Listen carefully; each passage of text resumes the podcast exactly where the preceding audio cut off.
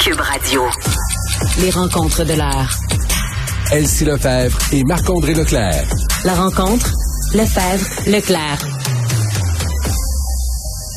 On est toujours euh, en attente de ce point de presse qu'on va écouter euh, avec Elsie et Marc-André. Mais juste avant de leur parler, on discutait là, du Clumed et du fait bon que euh, il n'avait pas réagi le Clumed à cet article de pivot là, sur les conditions de travail des de leurs employés, de leur géo. venant de la part d'une grande entreprise comme ça, j'ai envie de vous dire, malheureusement, ce n'est pas surprenant.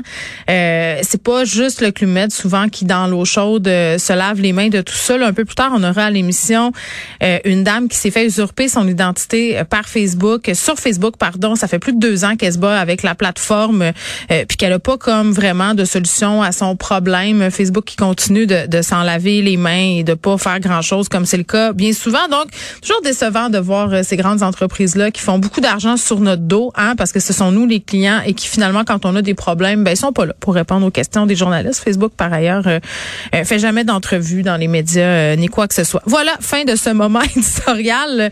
Elsie Marc-André, salut. Bonjour.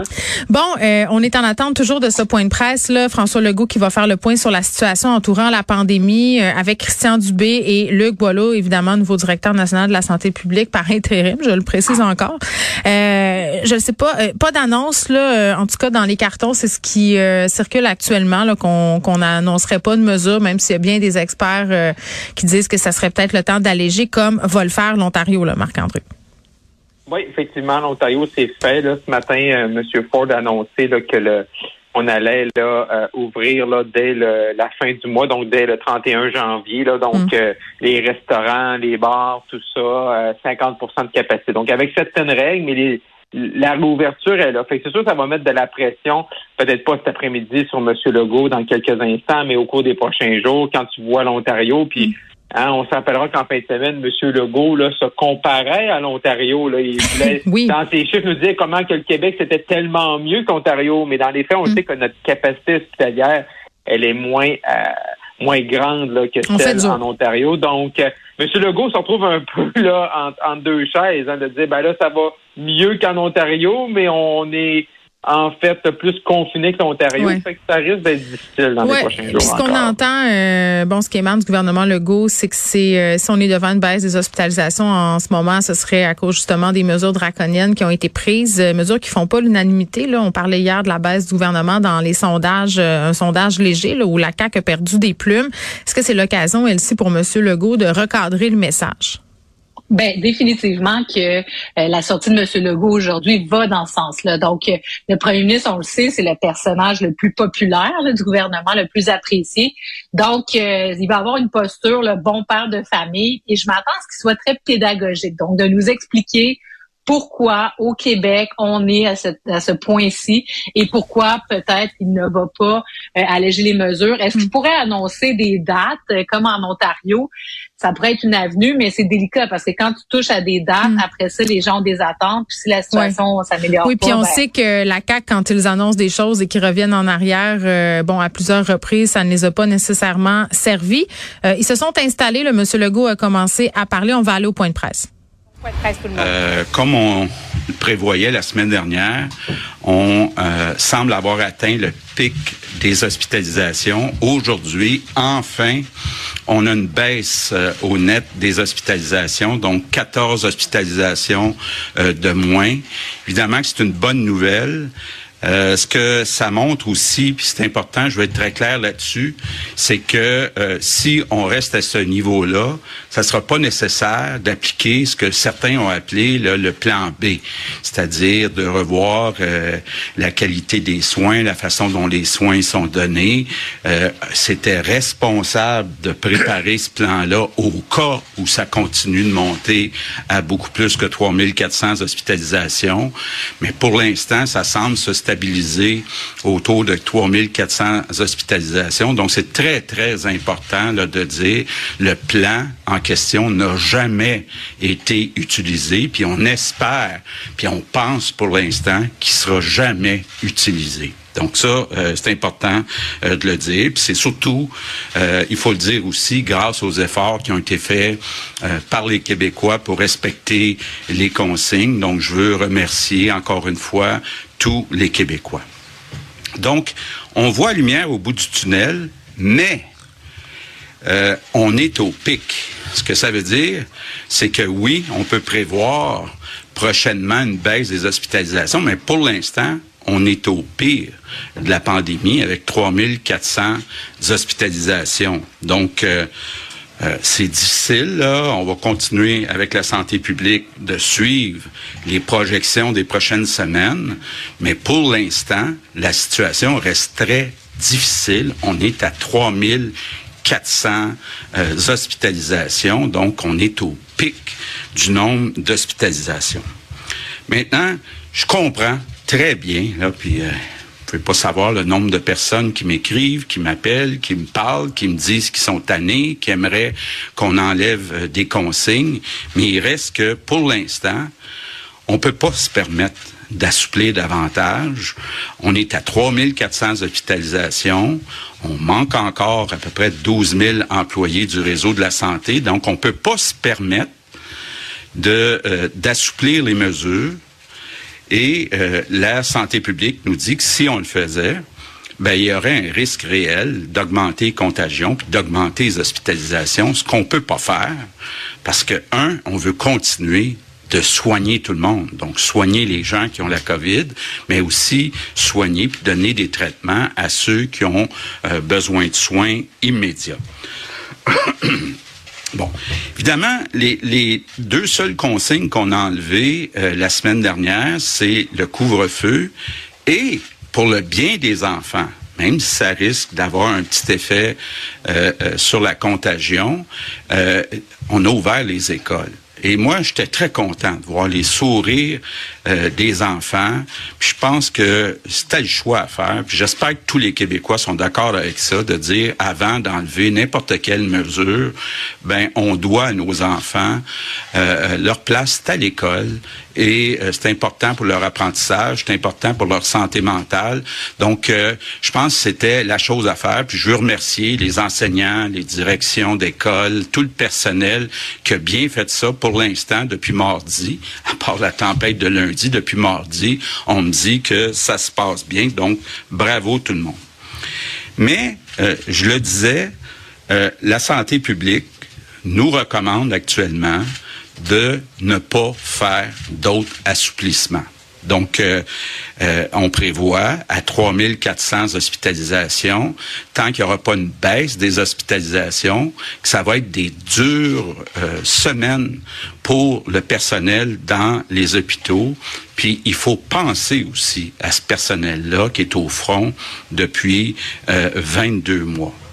Entre-temps, Christian et son équipe continuent d'améliorer le réseau de la santé. C'est important de le faire pour être capable, éventuellement, dans d'autres vagues qui pourraient arriver, de pas être obligé de mettre des consignes puis de confiner autant qu'on le fait actuellement en ayant une marge de manœuvre dans notre réseau euh, de la santé. Puis parlant du réseau de la santé, ben, je vais vous parler un petit peu du rapport qui a été déposé hier par la commissaire à la santé et au bien-être, euh, Joanne Castonguay, qui a déposé euh, deux rapports, un sur la santé publique, un surtout sur la situation euh, des CHSLD.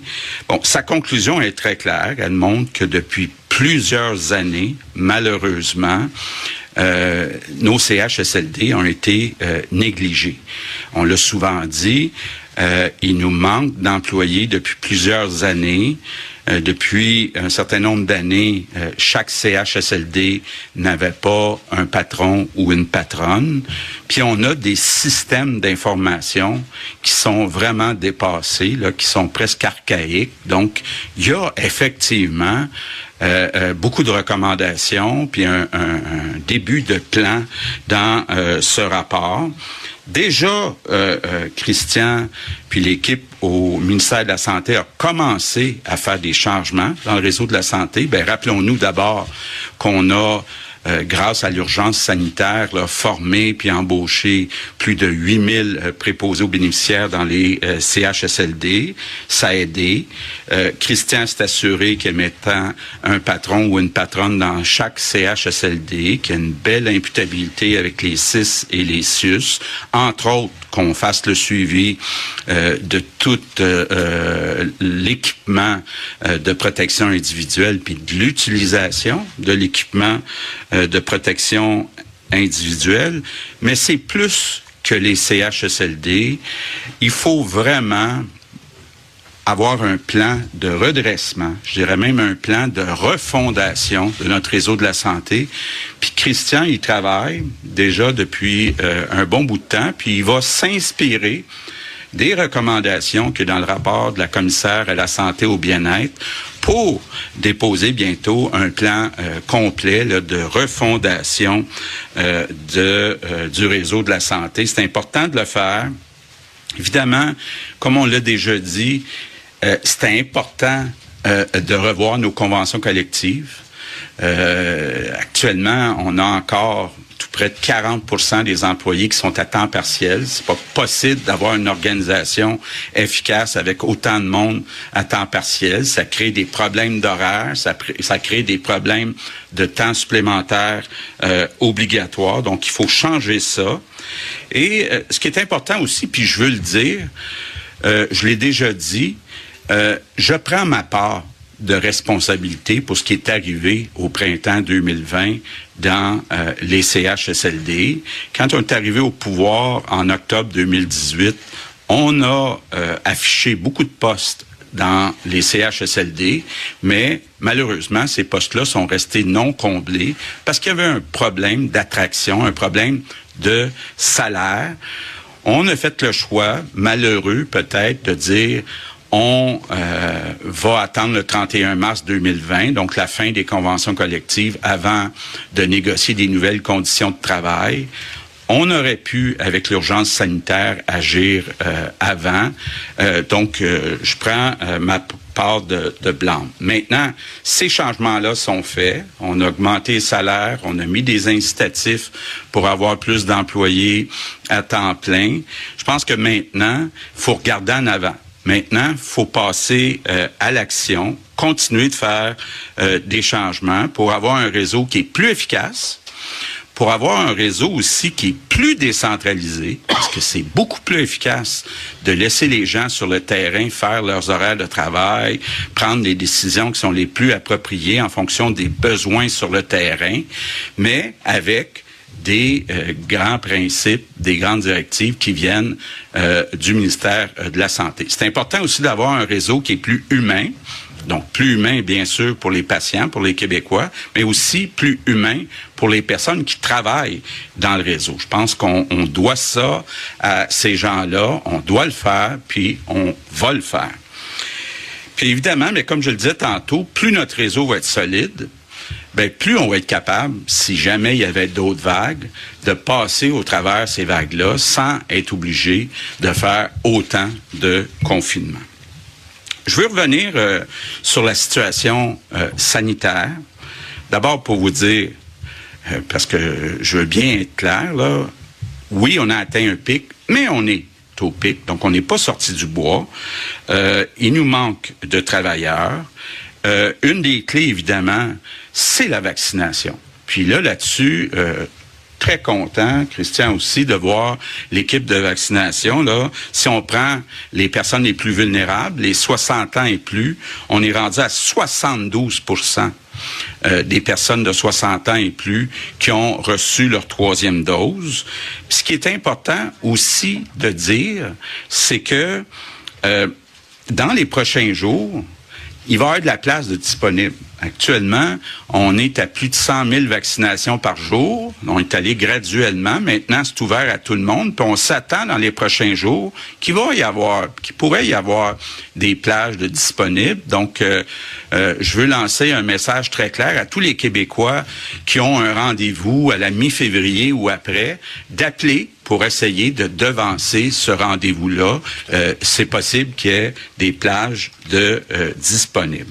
Évidemment, important aussi, ceux qui sont pas encore allés chercher leur première ou leur deuxième dose, c'est important d'y aller. Euh, je veux vous annoncer aussi qu'on a demandé au ministre Lionel Carman euh, de mettre en place euh, un, programme pour essayer de rejoindre les 565 000 adultes qui sont pas encore vaccinés, même pas une dose. Donc, euh, euh, Lionel va travailler au cours des prochaines semaines à essayer de toutes les façons possibles de rejoindre ces personnes-là et évidemment en expliquant que le vaccin est sécuritaire, en expliquant que quand on est vacciné, on a beaucoup moins de chances de se retrouver au soins intensifs que si on est euh, euh, vacciné. Et euh, ben, c'est important pour la santé de tout le monde, mais c'est important aussi pour aider le personnel des hôpitaux, qui actuellement, à 3400 hospitalisations, est débordé. bon. Maintenant, je vous cacherai pas que j'ai beaucoup de pression actuellement pour enlever les consignes.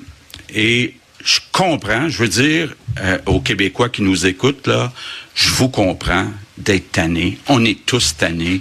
Moi, le premier, je suis tanné. On a hâte de revoir nos amis à souper. On a hâte de retourner au restaurant. On a hâte de retourner euh, voir un spectacle. Euh, évidemment, un des points importants, on a hâte que nos jeunes recommencent à faire du sport. Euh, j'entendais euh, euh, une chef de l'opposition dire on a hâte que les jeunes retournent faire du sport. Ben, écoutez, moi, c'était tellement important dans ma vie du sport là, que je suis d'accord avec ça. Mais actuellement, on peut pas d'un côté dire faut que la santé publique soit indépendante, faut qu'on écoute les recommandations euh, indépendantes de la santé publique, mais quand ça fait pas notre affaire, ben on les écoute pas.